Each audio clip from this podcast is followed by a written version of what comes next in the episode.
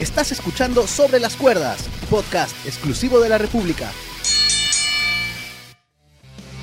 ¿Qué tal amigos? ¿Cómo están? Bienvenidos a un nuevo episodio de Sobre las Cuerdas, el podcast de lucha libre de la República. El libro Julio Estrada nos saluda el día de hoy, hoy viernes 11 de junio.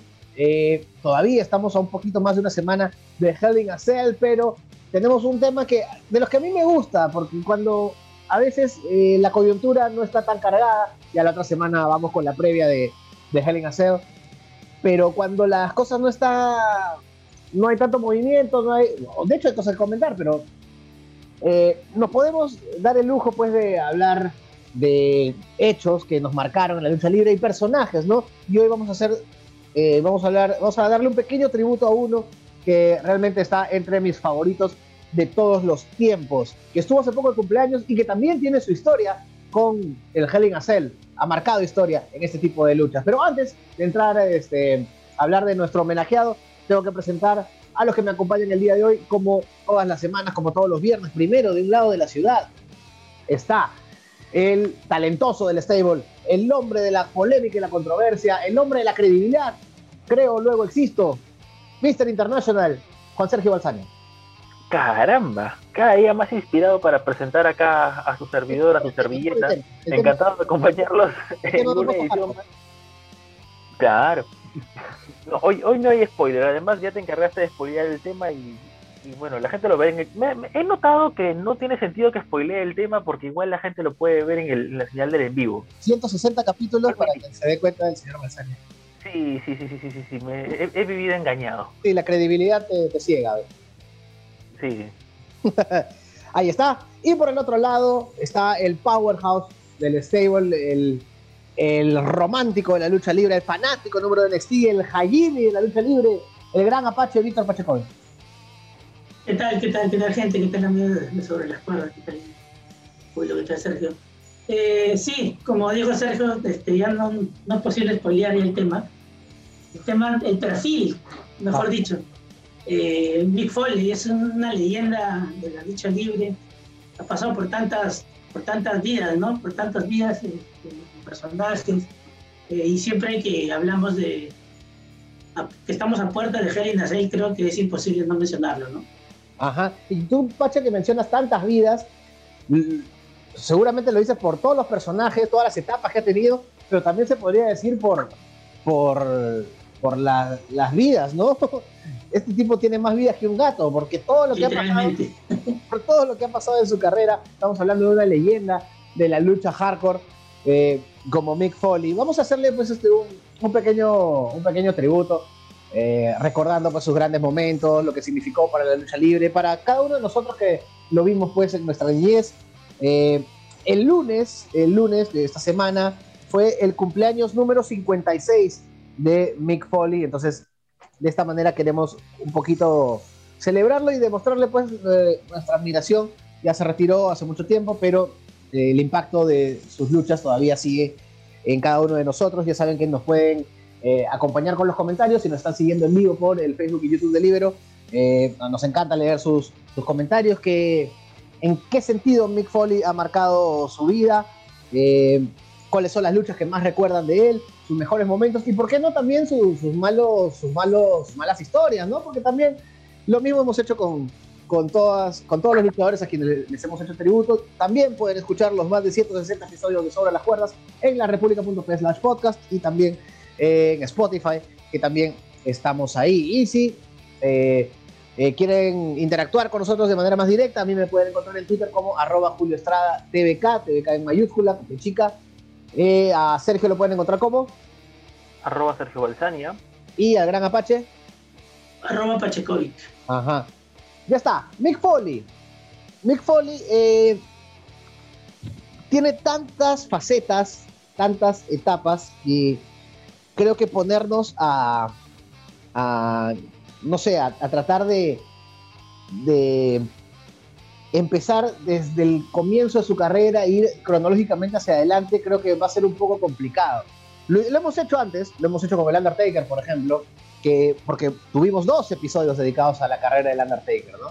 Entonces, eso creo que nos, nos, nos pudo facilitar más la cosa. Además, al Undertaker lo chapamos pues desde, desde que comienza en WWF a más adelante. Mick Foley ha tenido múltiples etapas en Japón, en ECW, en WCW, finalmente en WWF. Y, eh, y esto, este comentario se lo voy a dejar a Sergio para que haya, aunque sea un poquito de polémica en, la, en el programa, su etapa en TNA. Pero eso ya va a venir, eso va a venir más adelante. Primero como, como personaje, como personalidad del wrestling. ¿A ti qué te dejó, Sergio, este, un personaje como Mick Foley, que no era la superestrella este, estándar, ¿no? Estábamos, estábamos hablando de que nosotros lo conocimos a finales de los 90, donde ya había un cambio en WWF, ya había un, este, ya habíamos pasado de la nueva generación a la era Attitude, pero seguíamos con esta, que se mantiene hasta ahora, ¿no? Esta imagen del luchador con un buen físico, eh, guapo para las cámaras, eh, y que Mick Foley simplemente no lo era, pero tenía el carisma necesario, la entrega, eh, digamos que tenía muchos argumentos para también tener mucho éxito. ¿Qué, ¿Qué, nos dio Mick Foley en ese sentido para ti, Sergio? A ver, Mick Foley tiene probablemente, si no es el mejor, eh, uno de los de que del top 3 de los mejores pop-up, de las mejores reacciones que yo he, presenciado en, mis, mis cortos juveniles e inmaduros 29 años de vida. No, 28. A ver, es el, aquella vez, ¿no? En el 99 que, que Mick Foley se convierte en campeón mundial con The Rock, ¿no? A ver, fue el mejor cierre de Raw probablemente de la historia. ¿no? Entonces, momentos así, momentos como el, como el Hell in the Cell, que probablemente ya lo vamos a hablar en algún momento, someterse a un Buried Alive match, ¿no? el, el Boiler eh, Room match, que son estas, estas peleas de calderas que le llamaban. Mick Foley tiene, ha tenido tanto para dar, tanto, tanto, tanto, que, que tú lo veías así gordito, bonachón, se paraba riendo, y, no podías creer de que este, este sujeto era un luchador, ¿no? Y que mm. además ha sido varias veces campeón mundial. Sí, eh, y, es un capítulo aparte, pues lo, que tú mencionas. Ya más adelante, primero voy a ir con el comentario de Pache. Vamos a, a tratar de relatar lo que recordamos de ese momento, ¿no? Ese momento que, que creo que es el momento en que muchos de nosotros que de repente éramos fans de, Mankind en esa época, de Mick Foley, o sea, lo respetábamos como un luchador. Ese es un punto de quiebre en el cual se convierte en uno de los favoritos sentimentales de la gente, porque la historia también fue, fue muy emotiva. Este, Pache, cuando yo te digo Mick Foley, ¿qué, ¿qué es lo primero que se te viene a la mente? ¿Qué momentos, qué luchas, qué, qué, tiene para ti la leyenda hardcore? No, obviamente este, lo primero que me viene a la mente es este, la lucha de Hell Nacel, ¿no? Es el momento con Undertaker cuando lo tiran, ¿no? De arriba.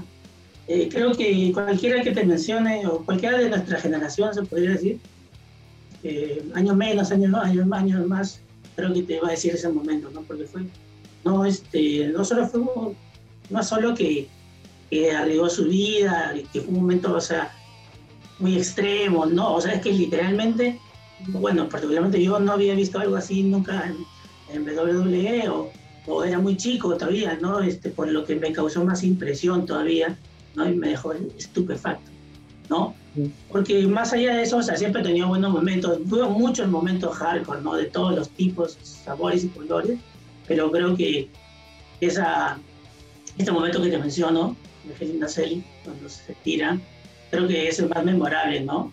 Eh, y todavía que que no, en su, creo que en su afán por no, por no irse, no sé si fue del, este, no sé si fue parte del, del guion de la historia, pero el hecho de que fuese Iván Camilla y luego regresara, ¿no? Pero este, y, este, contra todos, ¿no? Que cualquier uno pensaría, bueno, ya fue la, primera lucha, ¿no?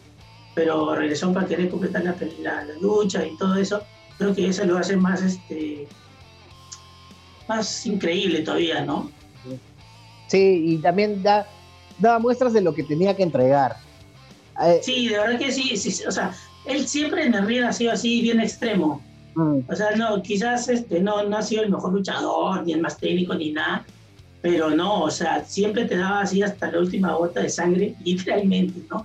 Entonces, sí, eso, quizás alguno que los más jóvenes, ¿no? Que no lo han visto, lo ven, lo vieron recién en su etapa de creativo, cuando estuvo en Raw, o uno que otro videito, eh, no, quizás no puedan llegar a entenderlo, ¿no? Porque eh, no, no, no es que sea no es que tú lo ves y no digas, ah, no, es, eso es uno más. Y no, no, no era así, no, es totalmente todo lo contrario. Claro, ¿no? Y, justamente cuando... contra los millennials. es que... yo soy millennial. es que mira, mira, Sergio. mira, Mick Foley se retira, entre comillas, oficialmente en el año 2000, en precisamente una Hell in a Cell. Él pierde una lucha con Triple H, que seguramente la voy a repetir cuando hablemos de, nuestras luchas favoritas de Mick Foley, porque esa está en mi top 3 de todas maneras.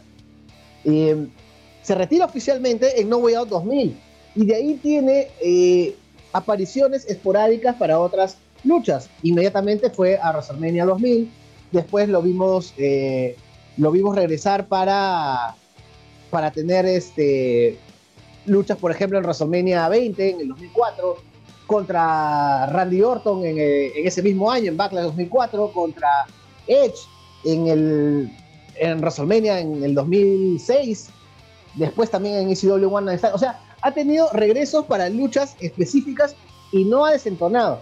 Repito, cuando hablemos de TNA, ya le voy a dar el paso a Sergio para que, para que haya un poquito de polémica.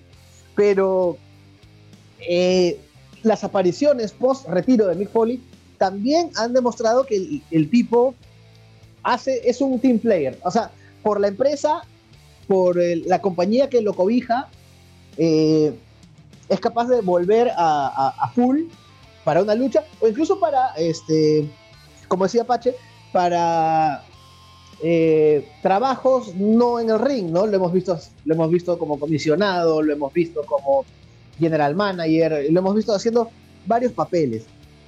Entonces, este, eso es lo que creo que se puede resaltar bastante de Mick Foley, ¿no? Que es, siempre ha sido un team player. Donde ha estado, ¿no? En Japón se dio con todo, las luchas más violentas de Mick Foley creo que han sido allá. En ECW también, es una leyenda de ECW. En WCW fue, fue como Cactus Jack y después en WWF. Este, ¿Tú recuerdas, este, Sergio, algo de, de los primeros años de, de Mick Foley en WWF, él debuta con este personaje Mankind, que no era el Mankind que después nosotros conocimos en el 98, 99 o con el que ganó el título, ¿no? Era un poquito más oscuro, ¿no? No, no usaba la, la, camisa corporativa desarreglada, ¿no? Era una especie de, de, de fantasma de la ópera, pero de, las, de, los, de los cuartos de máquinas, ¿no? Algo así, ¿no? Medio, más oscuro. Sí, sí, sí. De hecho, tenía un gimmick bastante interesante basado, como tú ya lo dijiste, en esto de los, hombres de los cuartos de máquinas. Eh, era una persona esquizofrénica, según lo que, lo que leí alguna vez. ¿no? Obviamente dentro del personaje, ¿no? Hablaba solo, soltaba muchos monólogos. Se puede definir como una promo, ¿no? ¿Perdón? Se arrancaba el pelo. Sí, sí, sí, exacto. No, eh, recordemos incluso de que él es el, eh, el iniciador de esta, de esta lucha de de los cuartos de máquina. Mm. Luego, luego, luego, eh, un año, un año, de, dos años y medio después, eh, y después de perder contra Triple H en un, en un King of the Ring, en la final de King of the Ring, ¿no? él, él regresa como un personaje de Dude Love. ¿no? Dude Love era totalmente opuesto a lo que era Mankind. Y luego presenta a Cactus Jack, lo cual iba perfecto con su personaje de ser una persona esquizofrénica y con toda esta a ver, no vamos a definir la esquizofrenia porque no nos, no nos compete esto, pero en la cultura popular, por así decirlo, una de las consecuencias de la esquizofrenia es la, la, cantidad de, personalidades, ¿no? Por así decirlo. No, no, vamos a ahondar más. Pero en este caso lo teníamos, ¿no? Teníamos a Mankind, teníamos a Block, teníamos a Cactus Jack, teníamos al mismo Mick y ya eran cuatro en uno. Sí. Y a partir de ahí... No, no, decía que la capacidad de, de Mick Foley para interpretar este, hacía que tú te comas los personajes. Yo, yo recuerdo, y, disculpa te interrumpa, ahorita vuelvo contigo. Yo recuerdo que eh, empezando el año 2000, Mankind era el único face disponible para tener un ángulo con Triple H de camino a WrestleMania, pues sabíamos que La Roca era el top face, pero tenía que hacer, tenía que estar un poquito apartado del título para llegar a WrestleMania con fuerza. Entonces, él tiene un ángulo con Triple H eh, que era lógico porque Triple H ya tenía la facción McMahon Hemsley eh, y Mankind era pues era el, en su momento llegó a ser el jefe de la Unión, que es un stable que duró muy poquito, pero que era los era el camerino levantándose contra el poder. Entonces tenía sentido. Entonces Mankind le da la razón a Triple H diciéndole que Mankind no es un rival adecuado para Triple H y presenta a Cactus Jack. Yo no conocía a Cactus Jack. Yo no, no había visto la etapa de, Mick Foley en WCW donde Cactus Jack era el personaje que él usaba. Pero lo vendió tan bien, lo presentó tan bien, claro que Hugo y en los comentarios lo ayudaron mucho, que yo me comí completamente al personaje y dije, ah, este, este Mankind es el más violento de todos. Y yo nunca lo había visto. Entonces, ahí nomás te habla de la capacidad que tenía para interpretar cada uno de sus personajes, ¿no? Sí, sí, sí, sí, sí, tienes, tienes absolutamente toda la razón, porque, a ver, hablamos de Mankind como un esquizofrénico, hablamos de Cactus Jack como un tipo violento, Dude Love era un hippie, literalmente Dude Love era un hippie, y Mi Foley ya era un luchador más, más que, más promedio, por así decirlo, ¿no? Entonces, las tres facetas las trabajaba muy bien, y por supuesto, en estos, en estos años que eh, Mick Foley em, sale WCW para ir a WWF, ¿no? Mick Foley era un luchador de promedio para abajo, ¿no? Eh, entonces, eh, que se le diera tal responsabilidad ¿no? de, este 4 de enero del 99, que, que, ya vamos a llegar a eso, o, bueno, no sé cuando tú quieras mencionarlo, pero se le dio el, la responsabilidad y vaya que lo hizo bien. Sí, así es. Pache, este, ya, ya, que, ya que Sergio lo ha mencionado, las tres caras de Big Foley, Dude Love, Mankind y Cactus Jack. Ah, ¿Cuál es tu favorita? ¿Cuál es el que, el que tú dices te identificas más o el que más recuerdas? ¿Cuál es tu, favorita de las tres? O ya, mejor aún, a, ti que te gustan los podios, hazme un ranking de los tres personajes de, de Mick Foley. No, a mí el que, que, me gustaba también, este, no, me, no sé si me gustaba más, ya ahora un rato lo diré, este era Dude Love, porque era, era otra faceta completamente diferente, si se puede decir así, ¿no? Como dijo Sergio, hippie, lo que sería hoy un este, más chill, ¿no? Relajado.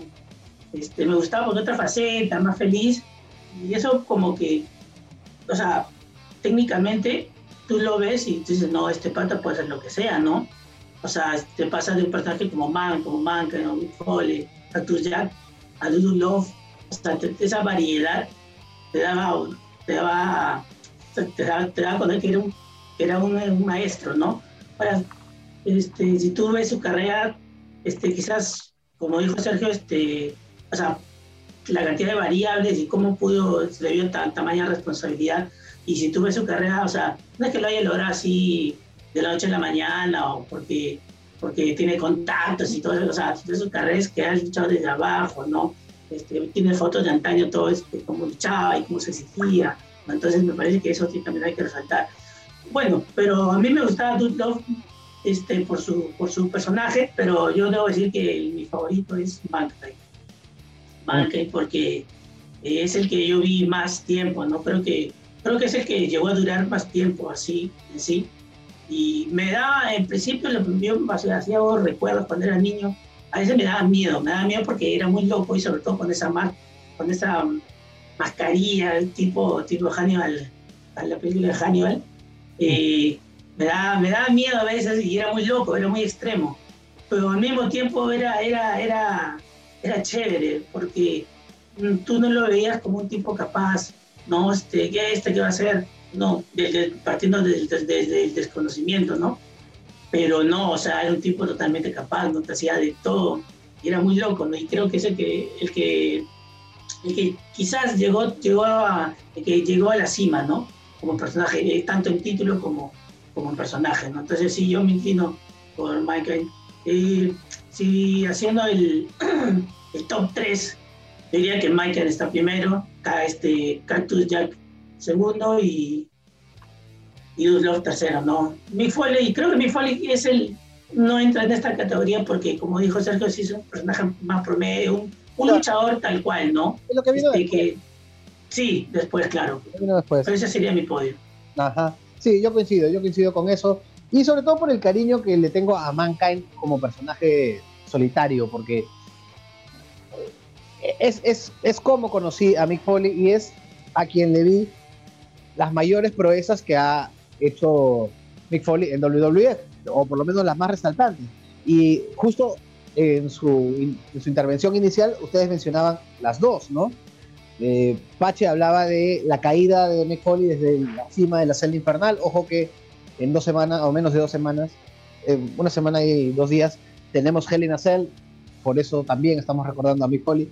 Esa lucha contra The Undertaker, el Rey del Ring 98, en el cual empezando, empieza la lucha en la cima de la jaula y ocurre este momento, pues, que es histórico en la lucha libre, ¿no? El Undertaker arrojando a Mankind.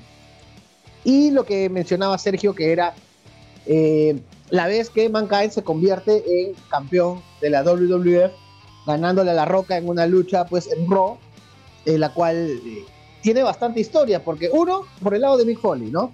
Que Mankind no era, pues, el, campeón, o no tenía la imagen que uno podría esperar en un campeón sobre todo cuando estás en una batalla tan encarnizada con la otra compañía. Recordemos que la guerra de los lunes por la noche está, estaba eh, eh, en su momento álgido. Y aprovecho para hacer un paréntesis y recomendarles que entren a la podcast. Y si quieren pueden buscar ahí el episodio que hicimos ya hace casi dos años eh, sobre las Monday Night Wars. Dicho esto, muchachos, este, me acabo de acordar lo que me hizo acordar en la semana este, Sergio, que el lunes, justo el día de cumpleaños de Mick Foley, cumplimos dos años de Sobre las cuerdas, así que este capítulo es también eh, muy importante en ese sentido. Así que, nada, Sergio, te mando un abrazo, a ti también, Pache. Y no sé, un comentario chiquito, ustedes, o lo dejamos para el final, mejor dejamos para el final, eh, para, no, para no emocionarnos tanto. Bueno, decía que era un momento muy importante, muy, eh, muy álgido. Precisamente, la anécdota más resaltante de ese momento fue que en WCW, que en Nitro, donde los programas eran en vivo, eh, alguna manera de hacer una especie de, guerra sucia lo que iba a pasar en, en Raw, que era grabado, era que ellos ya sabían que Mick Foley había sido campeón, o le había ganado el título con la ayuda de Stone Cold, le había quitado el título de la Roca. Entonces lo que hacen es que empezando su programa le ordenan a Tony Giovanni a mencionar las palabras fatídicas, ¿no? Eh, nos cuentan que en la competencia Mick Foley, que acá luchó como Cactus Jack va a ser el nuevo campeón. Eh, eso va a poner muchos traseros en los asientos, de manera cachosa. Esto le jugó en contra a WCW porque miles de personas en ese momento cambiaron de canal de Nitro a Raw para ver cómo Mick Foley ganaba el título de la federación. Esa fue la última vez, o mejor dicho, WCW no le volvió a ganar en rating a Raw nunca más. Y eh, tres años después, Vince McMahon estaría comprando la WCW. Así que, si lo quieren, ese puede ser un punto de quiebre también. Este, Sergio, aparte de los momentos que, ya hemos este, recordado, ¿momentos o luchas? ¿Qué, ¿Qué, más se te viene a la mente con Mick Foley? A ver, el, el, Hell in the Cell, no, obviamente y de ahí tendría que dar un salto, no porque las luchas hayan sido malas o porque las historias también hayan sido malos. De hecho, todas las, luchas en ese momento de, de, Mick Foley siempre tenían algo bueno o un buen spot para dar. ¿No? Tú mencionaste ya la lucha contra la facción de los McMahon Hensley, la lucha que lo obliga a salir, ¿no? Cuando Triple H tenía todo el poder y los obliga a luchar a ambos, en el que uno de ellos tenía que ser despedido y obviamente ese era el, el preludio para que Foley se pueda retirar. Y de ahí Mm, a ver, creo que eh, ah, tengo dos, ¿ah? Dale, dale. Sí, sí, sí, tengo dos. Ya, a ver, de uno no voy a hablar mucho, eh, que es, bueno, la lucha con Randy Orton. y la otra, exacto. Y la otra, eh, ah, y un paréntesis ahí, que Mick Foley da un verdadero ejemplo de lo que tiene que hacer una leyenda para impulsar un talento joven como él, ¿no? Mm. No, no, no como Hulk Hogan. y la otra es esta lucha junto a Edge ¿no? contra Terry Funk y Tony Dreamer. y eso porque me estoy saltando un WrestleMania que también fue excelente. Ajá. Sí, y sobre todo, ¿sabes qué tuvo también de, paja esa lucha este, que menciona Sergio de One Night Stand 2? Que Big Foley llega como heel. y las promos que hace con Terry Funk son, son muy encarnizadas. E, ellos tienen una amistad de muchos años, han sido campeones en pareja de, de WWE, pero más se les recuerda sus batallas el uno contra el otro, donde fueron encarnizadas y violentas, como solamente Mick Foley y Terry Funk lo pueden hacer. Pero a mí me gustó ver esa faceta de heel de Mick Foley que no lo habíamos visto pues desde el, el Mankind debutante, ¿no? Cuando era, cuando recién aparecía, cuando hacía, hacía pareja con Game. Desde ahí, este, tú, Pache, momentos, luchas, algo más. Sí, justo, bueno, a mí me. Sergio me robó una de las luchas, es la de Edge contra Mick Foley, que también, pese a que ya estaba en las últimas y todo eso, eh, fue una demostración de lo que de lo que era un luchador clásico, ¿no? Un, luchador hardcore, ¿no? Mm. Y todo lo que hizo, ¿no? Para este, aumentar o hacer más visible a él, ¿no? Fue un combatazo, ese en Western Media 22-2006, ¿no? Y otro que quizás, ya poniéndome más atrás, en 1996, es una lucha que tiene Mankind, con su antigua vestimenta, esa marrón, ah. porque varios, este, tiene varias facetas, este, esa para mí la, la más loca era la, la, que salía con su camisa, ¿no? Es la que me daba más miedo, ¿no? Pero esta era, era igual de loca, ¿no? Eh, con ese vestimento marrón, medio retro, ¿no? Este, que se enfrenta a Shawn Michaels, ¿no? En, In Your House, me parece, en 1910. Eh, que también fue un combatazo que, o sea, con Shawn Michaels creo que no hay pierde, ¿no? Y, y ver este, este encuentro de nombres, ¿no? Uno dice, wow, ahorita, ¿no? O sea, un Mankind con Shawn Michaels, pero pero brutal, ¿no? Creo que esa lucha también debe estar ahí. Y bueno, este, también no, quiero dejar de pasar su faceta como, ah, creo que fue el director ejecutivo, el director creativo, ¿no? De Raw. En su momento este, presentó a Bailey. Ahí nada más y nada menos fue un gran momento. Creo que para mí lo estaba haciendo bien. Eso de su chamba, ese ya es su, su chamba, su trabajo ya post retiro, ¿no? Ya más como eh, ejecutivo, leyenda, ¿no? Creo que también hay que resaltar eso, ¿no? Y su finalmente su, su, speech de Hay en el Hall of Fame, ¿no? Creo que también fue muy bueno, ¿no? Ajá. Sí, este, justo me has hecho acordar, Pache, la, faceta corporativa de, de, Mankind fue la que pues termina conquistando los corazones de la gente, ¿no? Cuando se pone esa camisa este, y esa corbata, fue precisamente porque él quería ser la imagen de campeón que Vince McMahon buscaba. Entonces ahí nos remontamos a, eh, a Survivor Series 98, cuando el título está vacante y eh, Mankind pues tiene la intención de ser el campeón corporativo que Vince busca, pero al final le hacen la trampa, en la final La Roca derrota a Mankind con una, una parodia, por así decirlo, de lo que fue el, el robo de Montreal, pero esta vez a Mankind. Eh, yo recomendaría mucho que revisen, si vamos a hablar de facetas, como lo que tú mencionabas, de facetas de no luchador de Mick Foley, el año 2000. Casi todo el año 2000, él es el, el comisionado o el comich, como, como se le mencionó, como él mismo se ponía, y era muy paja verlo en pantallas. Era, era, era muy refrescante, era muy refrescante. Y, él armaba las luchas, tenía buena conexión con el público. Fue, fue muy paja la época de comich de Mick Foley, pero sí, a mí me. Eh, si yo tengo que agregar luchas o momentos, eh, yo recomendaría ver eh, el ángulo que tuvo con La Roca a comienzos del, del, año 99. Hay una lucha que es muy polémica, que es el, eh, el I Quit Match de Royal Rumble 99, donde que incluso es parte del el documental Beyond the Mat, donde se le ve pues, que La Roca se le pasa la mano con los sillazos en la cabeza de, de Mankind. Se dieron con todo. Y como no mencionar, y, lo que tal vez es mi etapa favorita de, Mankind, es eh, la etapa con la Roca y el Rock and Soft Connection, ¿no? Cada lunes era, era una delicia ver la interacción de estos dos, ¿no? La Roca siendo la Roca y Mankind de alguna manera queriendo, pues, este, ser su amigo, este, fueron campeones en pareja. Hay un momento que es memorable en la historia de Rock, que es el, el Rock This Is Your Life, que después quisieron copiarlo más adelante sin buenos resultados, pero es uno de los mejores segmentos, de los segmentos más cómicos, por así decirlo, en rock. Nick Foley también tenía eso.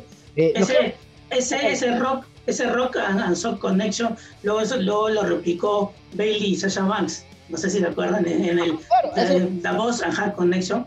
Para, que, o sea, para que vean lo que, lo que, el legado que deja, ¿no? O la, este, lo grande que fue este, esta dupla, ¿no?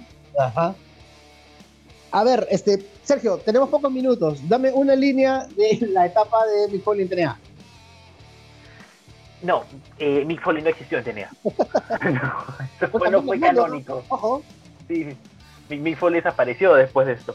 A ver, Mick Foley anuncia que tiene un contrato por fechas, ¿no? La idea era tener a Mick Foley en algunos segmentos que pueda, eh, no sé cómo decirlo, impulsar, ¿no? Como un creativo y al final TNA volvió a ser la TNA, no, TNA hizo la WCW que fue darle eh, prioridad a los ex WWE y pasó de ser un personaje, un creativo a ser un personaje estelar, de hecho incluso se mete en la escena titular, eh, se enfrenta a Sting, no fue después pasó a ser, pasó a ser de un retador, de un retador de primera línea a ser el enforcer de una, de una lucha entre Angle y Sting.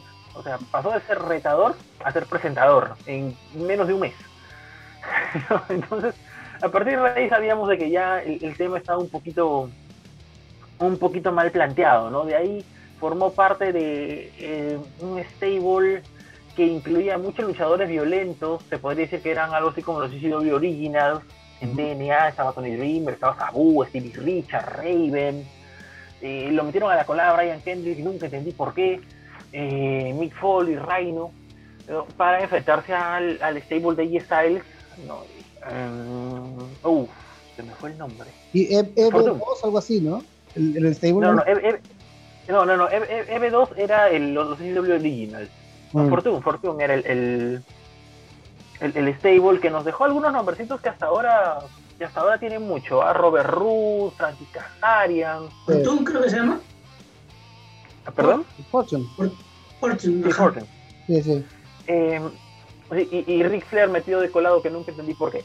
Entonces, no, en serio, en esta época tenía, tenía esto de sacarse cosas de la manga y, no, nunca sabíamos por qué.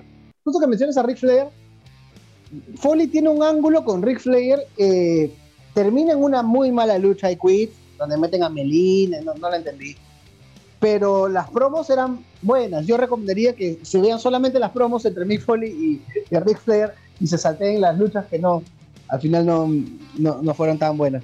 Bueno, estamos recordando pues también algunos momentos que no fueron tan buenos de, de Mick Foley, ¿no? Este, la presentación del título 24-7, que fue, eh, que creo que le hicieron un daño en WWE poniendo a Mick Foley presentando ese título, ¿no?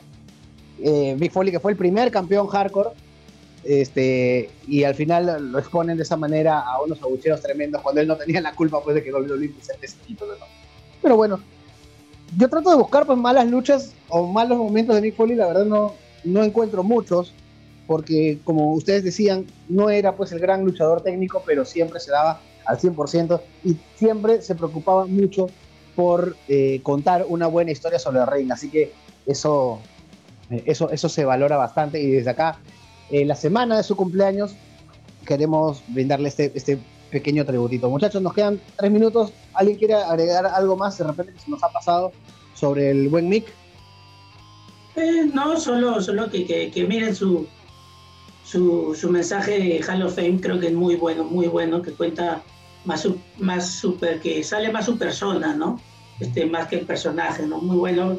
Y que hay que recordarlo, ¿no? Porque quizás algunos se acuerdan con, se acuerdan solo de las últimas imágenes, ¿no? Que siempre suele pasar eso, pero no ha sido un, luchador histórico, ¿no? En la WWE. ¿Algo, ¿Algo que agregar, Sergio? A ver, eh, como tú mencionas, ¿no? A veces nos quedamos con lo último y lamentablemente lo último con lo que yo me quedé fue con esa aparición horrible en WrestleMania 32, pero de ahí eh, para atacar a, The League of Nations. Mm. Pero de ahí, a ver, Mick Foley tiene, tiene algo que en todos los deportes se valora y mucho entrega. No, quizá no sea el, luchador más pulido, el técnico más interesante, quizá no haya sido un Bret Hart ni, un Shawn Michaels en sus mejores momentos, pero sabía dar un buen espectáculo y sabía buquear muy bien sus luchas. ¿no? Ese Hell in por ejemplo, que es tan histórico y tan mencionado, todo fue idea de Foley. ¿no? Incluso el mismo, el mismo, bueno, Em, uy, se me fue el nombre del. del. Ah, Chainsaw Charlie. Oh, se me fue. Ah, este. Terry Funk, Chainsaw Charlie. Ah, exacto, el mismo, exacto, el mismo Terry Funk ponía la idea de que el tipo salte y terminó saltando. Entonces, eh, eh, no, y él, él mismo lo dice en su biografía, ¿no? Yo vi a Superfly Jimmy nunca saltar de una jaula y quería que la gente sienta lo mismo que yo sentí en aquel momento. ¿Y cómo lo hacía? Con un spot igual de loco. Sí. Sí, no, no, tremendo, tremendo. Eh, estamos hablando de la segunda Helen in en la historia, o sea, es un tipo que ha marcado historia. yo no, no, quiero ir no quiero irme sin no recomendar. para mí, la, de tantas luchas que tiene Mick Foley, yo me quedo con dos y las dos son las que tuvo con Triple H en Royal Rumble 2000 y en No Way Out 2000. Ese Hell in para mí fue es el blueprint de lo que tiene que ser una lucha Hell in. No como ahora que creo que es ya el Hell in se ha, se ha devaluado un poco, ¿no? El hecho de hacerlo obligatoriamente eh, una vez al año, dos Hell in en un mismo evento, ya creo que le ha le ha quitado un poco de la magia que tenía y que Mick Foley supo darle. Después, Mick Foley también es escritor, ojo, si alguien puede conseguir de repente en español o si sabe manejar su inglés, buscar en internet, eh, también este, nos deja ahí su arte el buen Mick. Así que nada, muchachos, nos vamos a encontrar el próximo jueves, eh, no, el próximo viernes, con la previa de Hell in a Cell 2021. Este, y como diría Mick Foley, pues, have a nice day, tengan un buen día. Gracias, Sergio. Gracias, Julio. Gracias, Pache. Gracias a todos. Y nos escuchamos el próximo viernes, muchachos. Gracias. Chao. Acabas de escuchar Sobre las Cuerdas, podcast exclusivo de la República.